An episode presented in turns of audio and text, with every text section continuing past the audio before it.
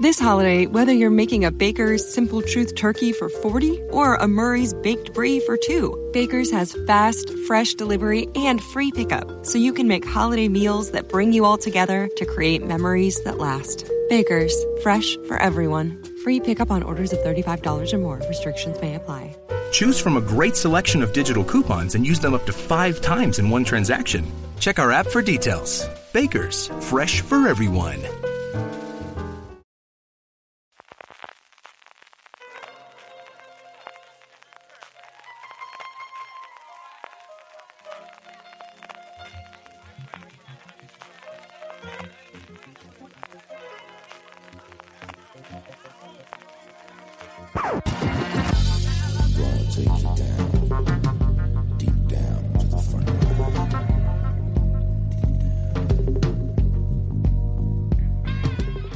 Bienvenidos a un nuevo Gran Angular, el programa de fuera de series donde analizamos cada semana un tema de nuestras series de televisión favoritas en profundidad. Esta semana tengo conmigo a Marina Sus. Marina, ¿cómo estamos?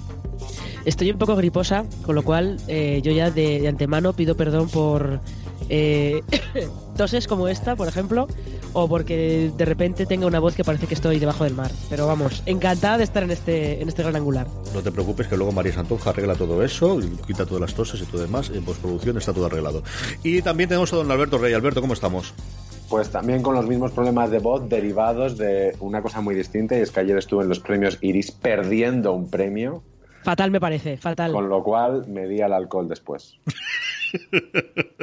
Qué mejor día tener aquí a Marina y Alberto para hablar del true crime, ¿no? Para hablar de este género del cual los tres somos bastante aficionados, teniendo mucho, ahora hablaremos un poquito del tema, eh, que ha tenido una revolución. Eh, no es que nunca haya habido series de true crime, evidentemente, no es que no haya habido documentales en su momento, pero sí es cierto que ha tenido, bueno, pues recientemente un eh, resurgimiento o una nueva juventud y derivado también de que tenemos el estreno de la segunda temporada de Making a Murderer en Netflix, quizás uno de los causantes de este fenómeno, pues nos hemos juntado aquí para hablar un poquito de, un true crime un true crime que al final, eh, como género como tal, o de, del crimen de sucesos, y así yo me voy metiendo también en como toda la vida lo hemos llamado en España, porque últimamente eh, hemos cogido también el término anglosajón, es algo que venimos haciendo desde hace muchos tiempos en literatura, y sobre todo yo quiero incidir sobre ello en España, hemos tenido una tradición periodística con ejemplos muy claros como el caso o, crónica de, de fin de semana, muy, muy, muy, muy evidentes y que marcaron una generación entera, Marina.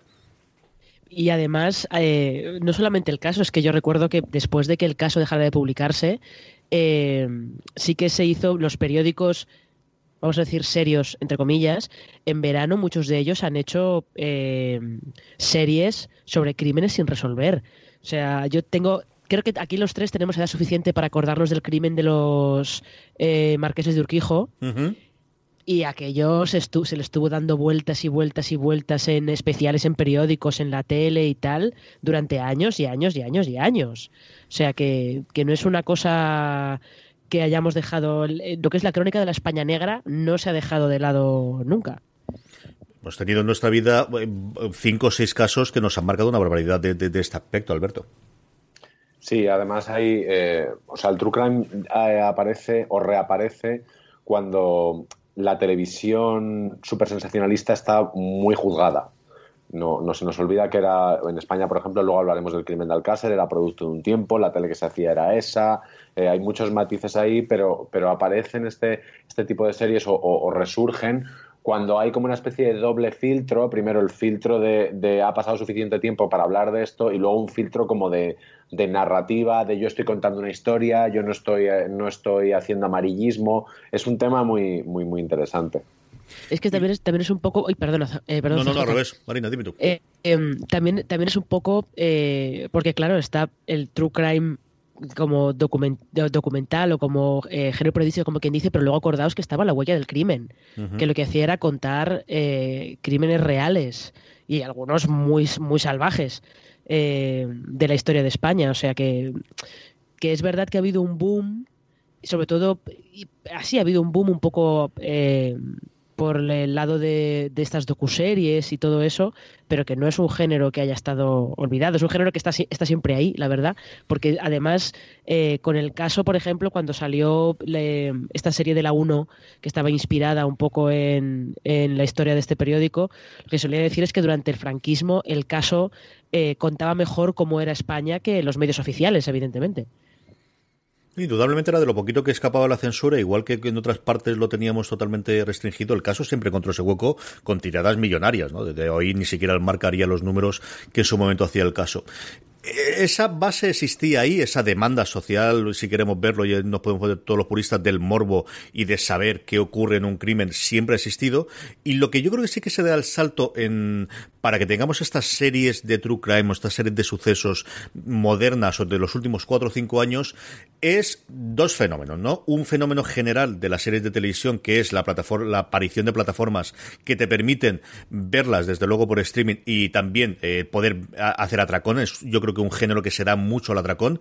Y luego la proliferación, y aquí American Vandal, por ejemplo, es un homenaje, parodia o poner el dedo en la llaga de eso, de haber mucho más contenido o disponibilidad audiovisual, tanto en audio como en vídeo, que antiguamente no existía, que te permite dar forma a esa narrativa que comentabas tú antes, Alberto. Eso es fundamental. Por ejemplo, yo cuando entrevisté a los, a los creadores de Wild Wild Country, si se puede llamar creadores, ellos siempre dicen, es el material. O sea, son las horas que teníamos de grabaciones. Eh, Justin Webster, que, es el director de Muerte en León, decía lo mismo. Decía, es que es tener el material. Cuando tú tienes tanto material, ya le das tú, luego, luego la forma. Y es verdad que cuando dicen, y, tal historia, ¿por qué no se hace un true crime de esto? Porque no hay imágenes. Y entonces acabarías haciendo eh, testimonios a cámara, que, que es probablemente lo más difícil de hacer que funcione en una, en una serie de este tipo. Wild Wild Country, si, si, si os acordáis, que yo la tengo muy reciente, pero la he revisitado hace poco, mm, que manda huevos, o sea, tiene un año y ya la estoy revisitando, pero bueno, es que estoy obsesionado con esa serie.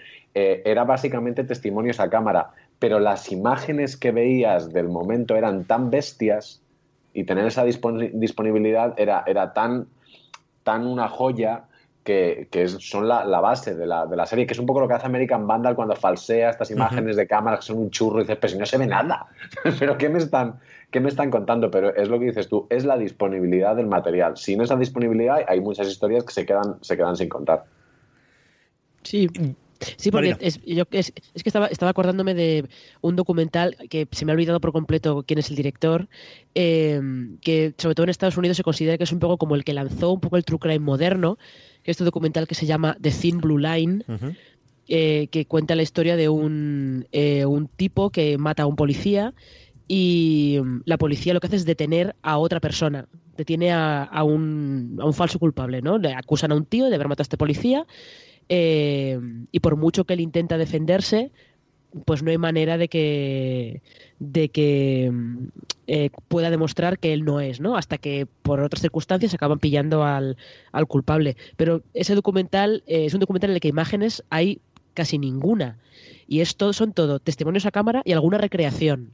Y, ese, por ejemplo, eh, está muy bien hilado y consigue que los testimonios a cámara no sean lo típico de, bueno, ya va aquí a contarme la historia, aquí la gente a contarme su historia, todo el mundo diciendo lo mismo pero que consigue, es lo que dice Alberto, si tienes mucho material es, es maravilloso, pero este es un caso de documental de True Crime que no tenían casi nada de material y solamente con testimonios a cámara te cuentan la historia muy bien.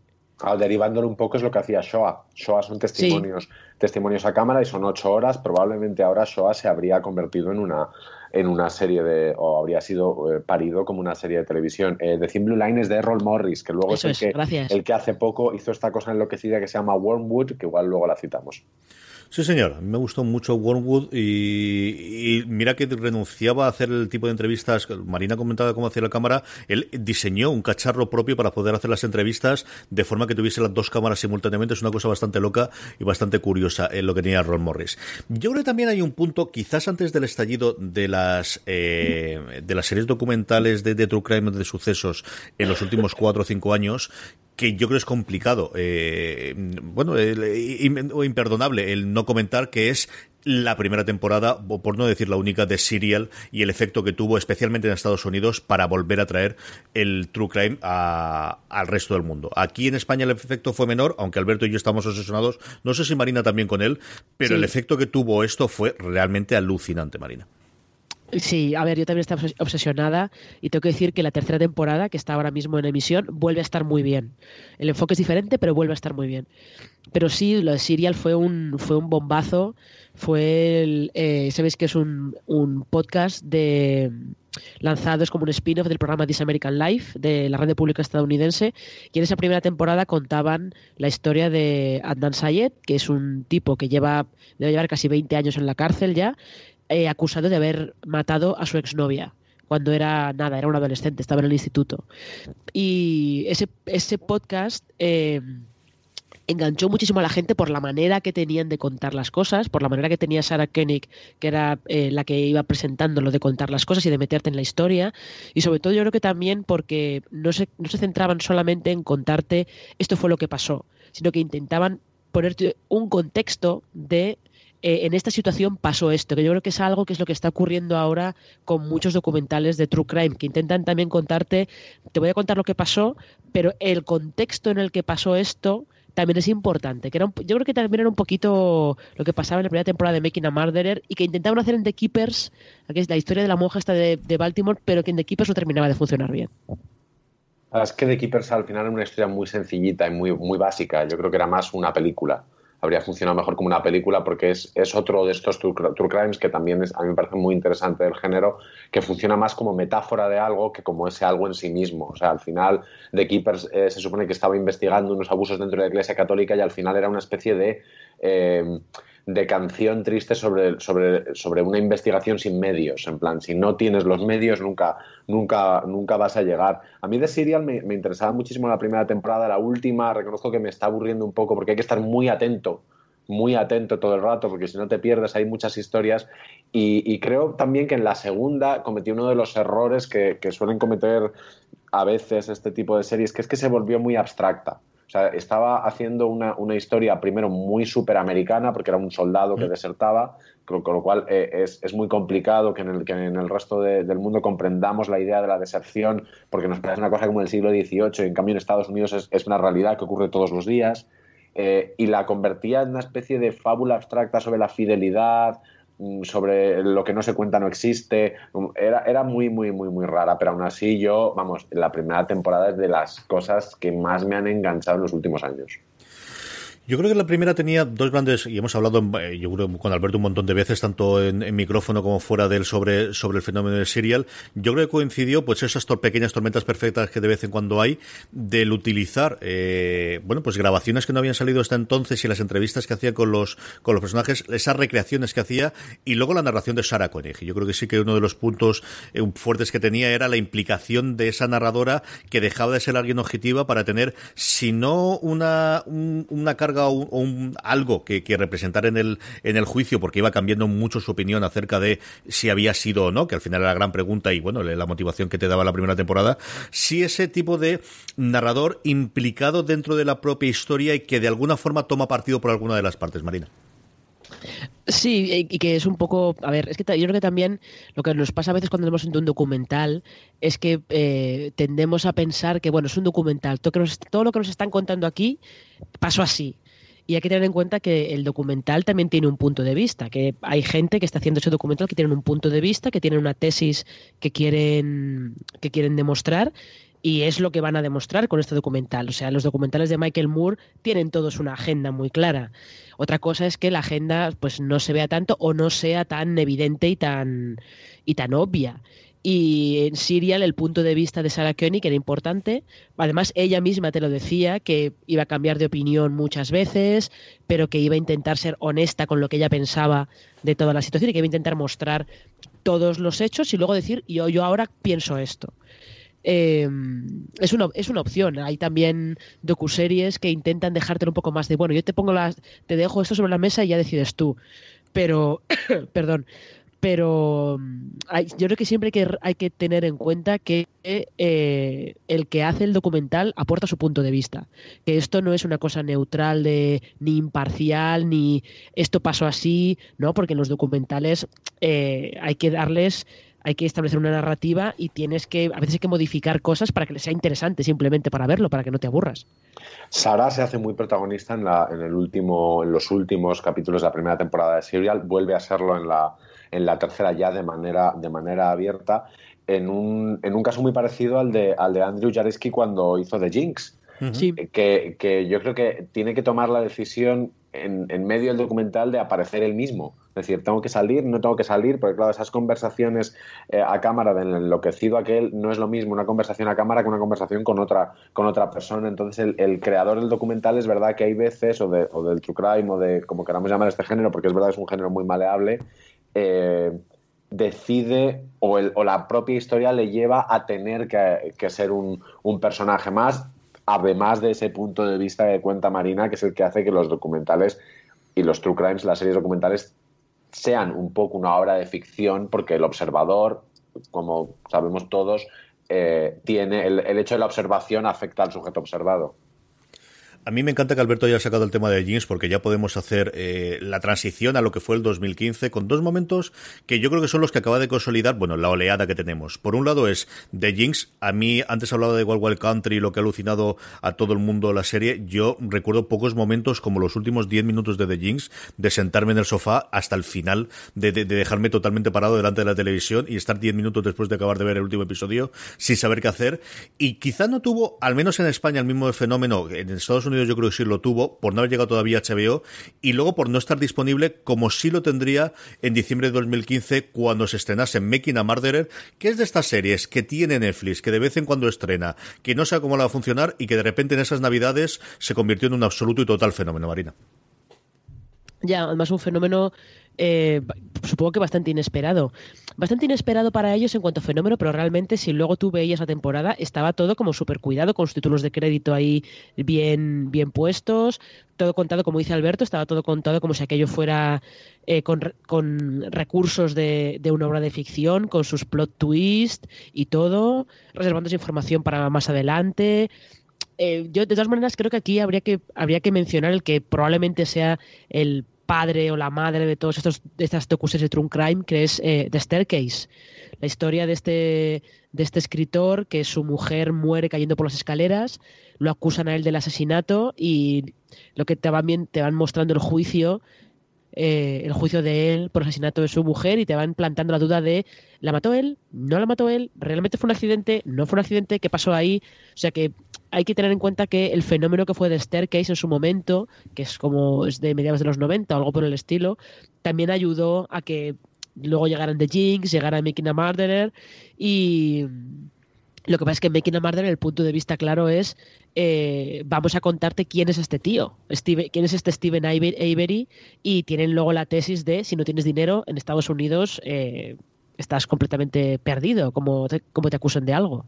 Que es algo que de Starkey se analiza desde el otro punto de vista, de él mismo en los primeros episodios dice, ¿cómo podría permitirme yo esto si no tuviese dinero? ¿Cómo podría permitirme yo toda la defensa que tenemos si no se tuviese dinero? Un de Starcase que curiosamente Netflix, al, llevada por la ola de, que al final es el gran impulsor, igual que ha sido con el stand-up comedy, igual que ha sido con otro tipo de, de géneros, no menores, pero sí que, bueno, pues eh, no ha tenido tanto peso como puede ser un drama o una comedia tradicional, ha ido recogiendo y ha visto que, bueno, pues aquí si invertimos, hacemos cinco o seis producciones de este tipo al año, podemos tener un número de suscriptores que solamente por este tipo de series se pueden unir a nuestra plataforma. Eh, Making a Murder es un fenómeno absoluto y total en esas navidades del 2015, Alberto, y que nos llega hasta el punto, como comentaba Marina, de dar más temporadas o dar más episodios para ver qué ha ocurrido con el fenómeno de The Starcase, que es algo que también está haciendo ahora, y por eso hemos hecho este programa con Mickey Murder, que es esto de hacer una temporada, dejar pasar el tiempo y volver a retomar el mismo tema años después a ver qué ha ocurrido con, con, con el caso que estábamos viendo nuestro, en nuestro True Crime. Bueno, de hecho, en el último, en el último festival de Donoski, Saki La Cuesta ha ganado un premio con, con, con una película que hace esto, revisita unos personajes de la película documental que había, que había creado años antes. Es que los personajes de este tipo de producciones son tan potentes porque no tienen eh, no tienen que cumplir las reglas la verosimilitud de la, de la ficción, porque no las necesitan. Es decir, esa Sheila de Wild Wild Country, ese Robert Dust de, The Jinx, tú los escribes como ficción y dices, por favor. Esto, ¿dónde ¿Qué te has fumado? ¿Qué te has fumado? lo, lo, de, lo de Avery, o sea, esa América profunda que la, que, o sea, tú ves aquella película de América Profunda que la protagonizaba. This holiday, whether you're making a Baker's Simple Truth turkey for 40 or a Murray's Baked Brie for 2, Baker's has fast, fresh delivery and free pickup, so you can make holiday meals that bring you all together to create memories that last. Baker's, fresh for everyone. Free pickup on orders of $35 or more. Restrictions may apply. Choose from a great selection of digital coupons and use them up to five times in one transaction. Check our app for details. Bakers, fresh for everyone. Si estás buscando un buen podcast de análisis y debate en tu idioma, te invito a que escuches Pulso y Péndulo. Yo soy Carlos Curbelo. Y yo soy Fabiola Galindo. Todos los jueves analizamos temas de actualidad en Estados Unidos y Latinoamérica. Fabi y yo no siempre estamos de acuerdo, pero sí tenemos un objetivo común Queremos servir como antídoto contra las noticias falsas y la polarización. Pulso y péndulo. Busca nuestros episodios en Apple Podcast, Spotify o en tu aplicación favorita. Jennifer Lawrence y dices, mm, mm, ya, pero esto es lo máximo a lo que tú puedes mostrar América Profunda, un Gummo, un, Kids, es lo máximo que puedes mostrarla en la ficción. La realidad es, o sea, estéticamente lo que se ve en, en Making a Murderer es, te explota la cabeza y es la mayoría de Estados Unidos es así. O sea, el, eh, Rosanne y su familia son aspiracionales para esa, para esa, para esa gente. Entonces, entonces, claro, ¿cómo no vas a volver a estos personajes años después? al margen de que esta gente con, 40 años parece que tiene 80 y cuando tienen 60 parece que tienen 1000. Eh, es, es, es, necesario. O sea, yo, yo no he visto todavía la segunda temporada de, de Making a Murderer, pero ayer estuve con Ramón Campos que se la ha visto yo creo que en un día, porque ya estaba hablando del final y tal, o sea, era, luego, hablaremos por qué, eh, y me dice, es que es alucinante, o sea, es que es como, es que es como o sea, no se, haga, no se ha desgastado.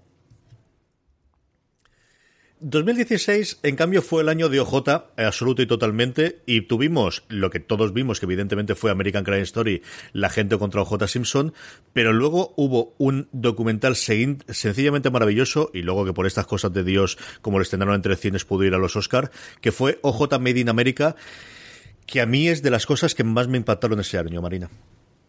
Ya, sí, eh, pero ves, por ejemplo, este Made in America, aquí hay que decir que este OJ Made in America, al hacerlo ESPN, eh, que lleva varios años haciendo documentales relacionados con el deporte de alguna manera, pero buscando siempre como un lado eh, un lado distinto, ¿no? Porque tienen uno sobre la Colombia del Mundial del 94 centrado en Pablo Escobar y, y, cosas por el estilo que está muy bien. Os lo recomiendo, no sé cómo se llama. Espectacular. Eh, pues es que lo que lo interesante de este OJ Media en América es lo que es lo que comentábamos antes, ¿no? Que intentan darte no se, no se dedican solamente a contarte, mira, esto fue lo que hizo OJ Simpson, este fue el juicio, este fue el fenómeno el fenómeno a su alrededor, eh, sino que lo que hace es darte contexto decirte eh, quién era OJ, por qué este tío llega a donde llega, por qué el, el juicio acaba teniendo el veredicto que acaba teniendo, eh, y realmente, o sea, yo creo que de todo lo que se, de toda la televisión que hubo ese año, las imágenes en las que te enseñan las fotos de la escena del crimen de, de eh, Nicole Simpson, debe ser de lo más eh, horrible que yo vi en todo ese año. Creo que todavía tengo pesadillas con ellas. Sí, aparte son, son historias, hay, hay historias que investigan para averiguar y lo que hacen tanto la ficción como, como este documental sobre, sobre OJ es interpretarla. Es decir, le voy a explicar por qué pasó lo que pasó. Porque lo que pasó usted ya lo sabe. O sea, tanto, tanto la, la ficción de Ryan Murphy como, como este documental tienen un primer episodio en el que te van a explicar por qué OJ Simpson no era negro.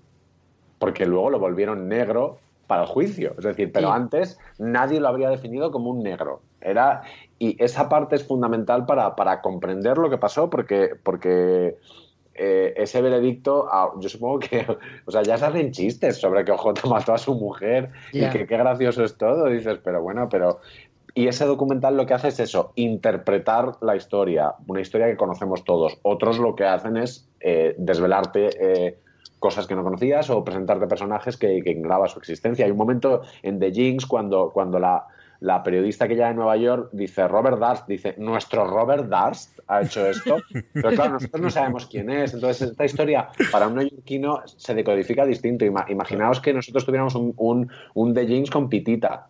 Pues no tienes que explicar quién es porque desde el principio vamos a saco. Pero, pero otro espectador le tienes que contar el personaje desde el principio. Con OJ no hacía falta, pero sí hacía falta interpretar lo que dice Marina, el contexto. O sea, qué es y sobre todo qué representa OJ en ese momento. Yo creo que, que, ahí eh, con lo de OJ yo lo que me he sentido muy mayor, ¿eh? porque tenía mucha gente alrededor que no sabía quién era en España. Y digo, no puede ser verdad. O sea, que había mucha gente había mucha gente por Twitter viendo eh, American Crime Story que estaban flipando porque no sabían nada, ni siquiera sabían cuál había sido el veredicto del juicio. Yo estaba, yo también me sentí muy mayor, la verdad.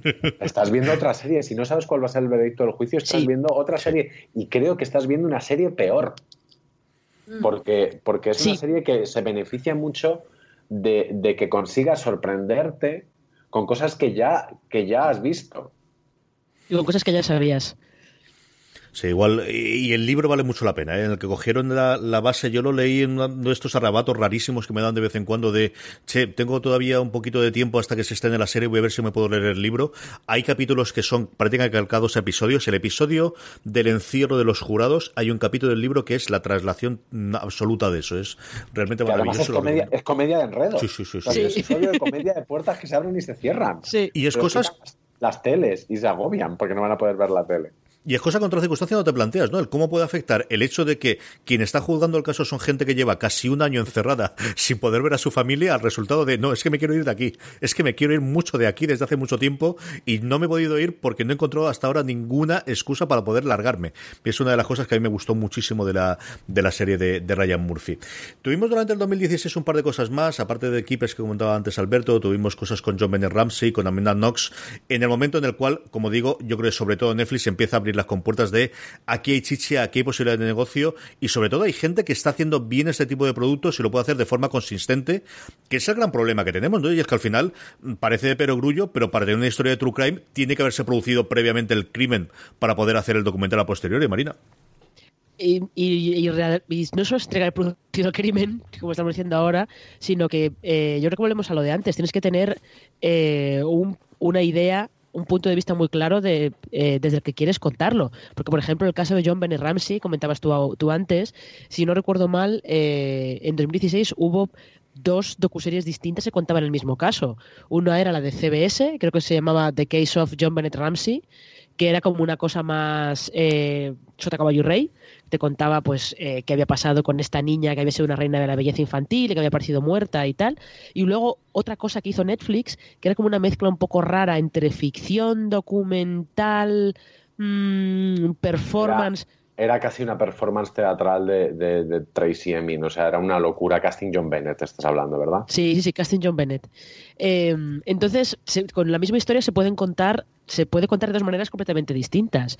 Y es verdad que ahora hay como el género te está muy de moda, hay un montón de docuseries, un montón de podcasts, ya no vale solamente con que tengas, o yo creo que no vale solamente con que tengas una buena historia, una historia potente, sino que tienes que saber contarla de una manera que el espectador no diga, es que yo esto ya lo he visto muchas veces, por ejemplo.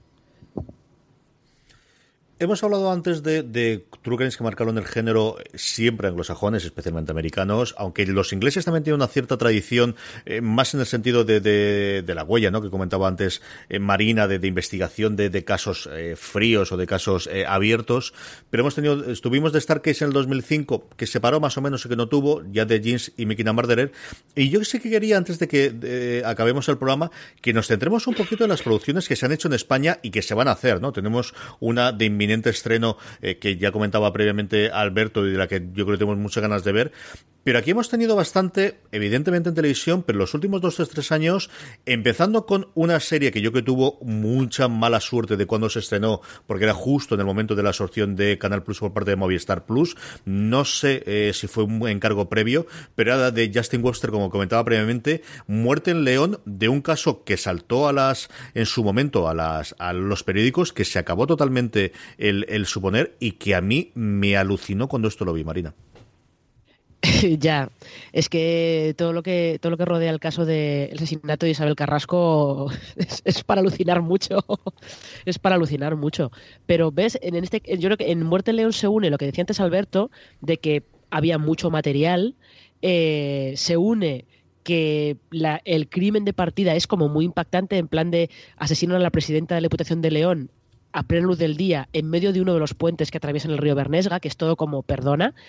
Y luego se une que Justin Webster tenía un punto de vista desde que contarlo todo. Y eso que él, yo creo que menos en el último capítulo, volvemos otra vez a lo de antes, menos en el último capítulo, que se implican los dos que están metidos en el documental se implican más porque descubren algo que yo creo que no, que no esperaban descubrir.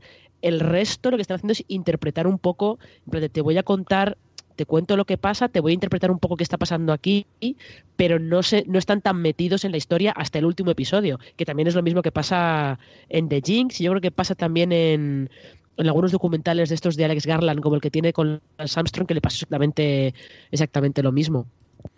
Sí, además a Justin Webster se le nota un poco como, como a Jareski en, The Jinx, que está como flipando él mismo con lo que está haciendo que llega un momento que, que, él es un espectador alucinado más. Eh, lo que pasa es que de Jinx es verdad que en ningún momento, por, por todo, tanto por estética como personajes, eh, siempre está en un tono de seriedad muy potente y muy, y muy en un gravitas muy, muy bien sostenido. Y en cambio, Muerte en León, hay veces que dices, por favor, que aparezcan Berlanga y Azcona ya, porque no me puedo creer que esto sea verdad. Y que además, eh, como decíamos, tenía. Ahora está disponible en Filmin. No recuerdo si salió del catálogo de Movistar Plus, pero es una serie, de luego, que si no la conocéis y sois aficionados al género, tenéis que acercaros a ella sí o sí. Como también, por otro lado, y, la apuesta de Netflix en España eh, ha sido retomar, por un lado, y, la producción que hizo Bambú en su momento para Antena 3, llamada El Caso Asunta, le han puesto, le han dado un, nombre global, pues algo te ha parecido lo de American Crime Story, que va a ser lo que la verdad esconde con dos puntos, y la ha en Netflix, que yo creo va a permitir, o un documental nuevamente, que, que yo creo que se llegó muy poca gente en su momento, sobre el caso Asunta, que es terrorísimo, como siempre ocurre cuando hay eh, un caso con niños por en medio, y que ha tenido una segunda vida en Netflix y sobre todo que tendrá una continuación, y ahora vamos con ello después, con el crimen del Alcácer, que es el encargo que le han hecho también a Bambú para que hagan. Del caso Asunta, ¿qué podemos comentar, Marina? Eh, pues yo este tengo que reconocer que este no lo vi. El del caso Asunta no lo vi, entonces no sé eh, no sé muy bien eh, por dónde fueron si Alberto lo vio o no lo vio. Yo lo vi, lo vi, vamos, y me, enganché como si no hubiera un mañana. Ya sabéis que yo soy muy, muy fan de, de, Bambú y de esta última etapa suya en la que parece que, que por un lado, por una especie de, quizá de cierto complejo de inferioridad y por otra manera, por todo lo contrario, por decir, no, no nosotros sabemos hacer otras cosas que no son Velvet y Gran Hotel, eh, están últimamente haciendo unas producciones alucinantes y esta es una de ellas, una producción muy sencillita, también con punto de vista, también muy metafórica porque tiene un final entre inesperado y casi conceptual, mm, que no, vamos a desvelar, eh, que de verdad no, no, resuelven el caso en absoluto, dejan muchísimas, muchísimas incógnitas y hay mucha apuesta por la forma, por el, por el tono, por, por es, está muy, muy, muy, muy cuidado. A mí, a mí es una serie que me sorprendió muchísimo el año pasado y de, y de la segunda entrega sobre sobre el crimen de Alcácer espero mucho. Esta segunda entrega va directamente a Netflix, es decir, no pasa, no pasa por una generalista con todo lo que podemos pensar que supone eso de eh, no tanto injerencia, sino, sino ten cuidado con lo que sacas, ten cuidado con lo que no sacas. A favor hay que decir que una de las escenas más impactantes del caso Asunta tenía como, era, era unas imágenes de archivo, tenía como protagonista a un reportero muy faltón que era de Antena 3 y que iba con el, con el micrófono, con el logo. Y eso decía mucho a favor de la cadena. Es decir, no hemos sacado a un reportero de la, de la competencia que lo habríamos encontrado abordando, abordando a, a Basterra por la calle para preguntarle barbaridades, sino que habían sacado a, sacaban a uno suyo. esto, está muy bien porque tiene cierto punto también de perspectiva de tu propio trabajo periodístico que en el caso de una televisión es el que se juzga muchas veces en, estos, en, estas, en estas series, porque de hecho el material suele venir prácticamente su totalidad de ahí, de, noticias. Mm, sí, pues, eh, yo desde luego tengo mucha curiosidad por ver cómo hacen cómo, eh, cómo se estructura todo el crimen de Alcácer, porque el tratamiento mediático alrededor de, del asesinato de las niñas de Alcácer fue para analizar aparte totalmente. Y tiene que haber material de todos aquellos especiales en el pueblo con Nieves Herrero y cosas por el estilo. Tiene que haber material pero para aburrir para aburrir y sobre todo lo que tiene que haber es un, punto de vista muy claro, porque como tú dices, ese caso da para mucho, ese caso es España, ese caso es la tele española, ese caso es los 90, ese caso son muchas cosas y hay que decidir qué quieres contar y cómo, y sobre todo qué vas a dejar fuera fue además un, nuestro despertar, ¿no? igual que el de J. Simpson hablan de, de el momento en el que la telerrealidad o la nueva televisión llega, desde luego para nosotros fue el, crimen de Alcácer.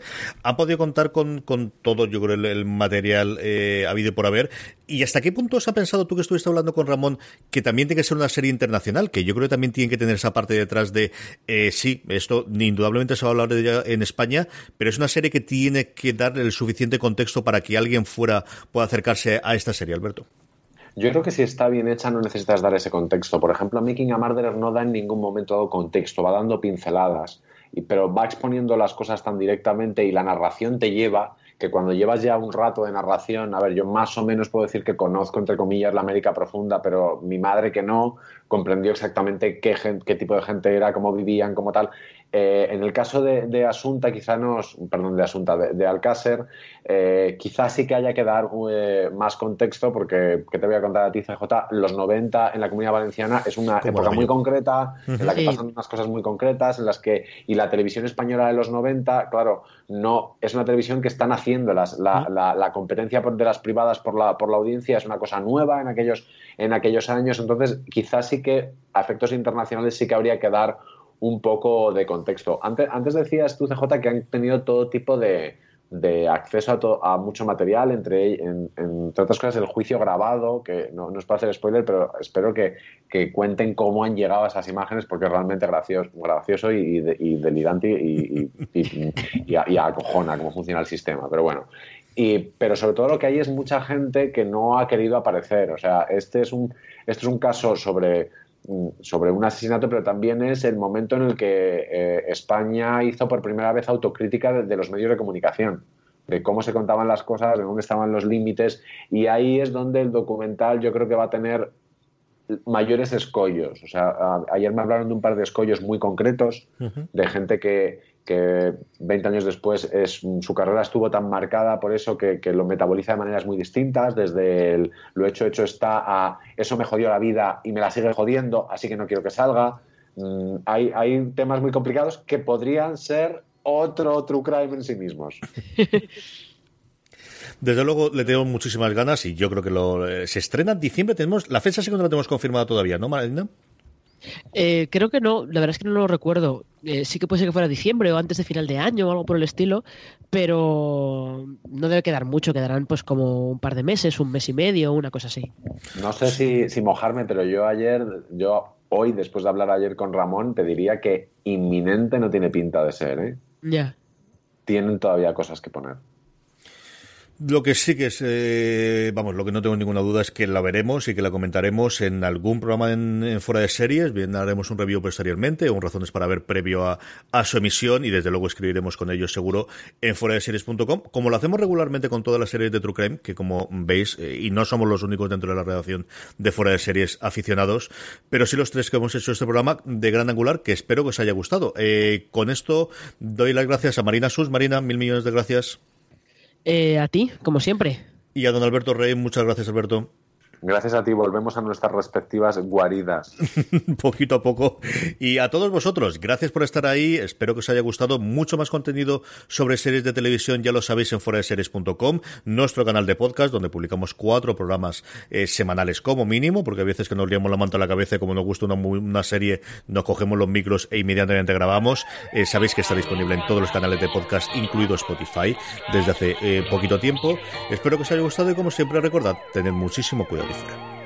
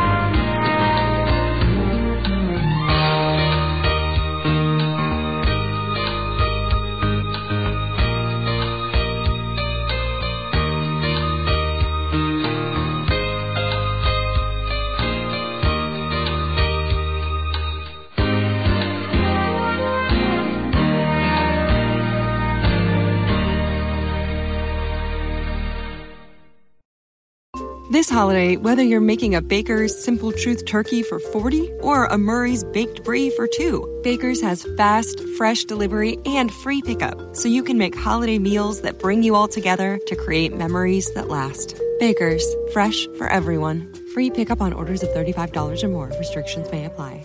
Choose from a great selection of digital coupons and use them up to five times in one transaction. Check our app for details. Baker's, fresh for everyone.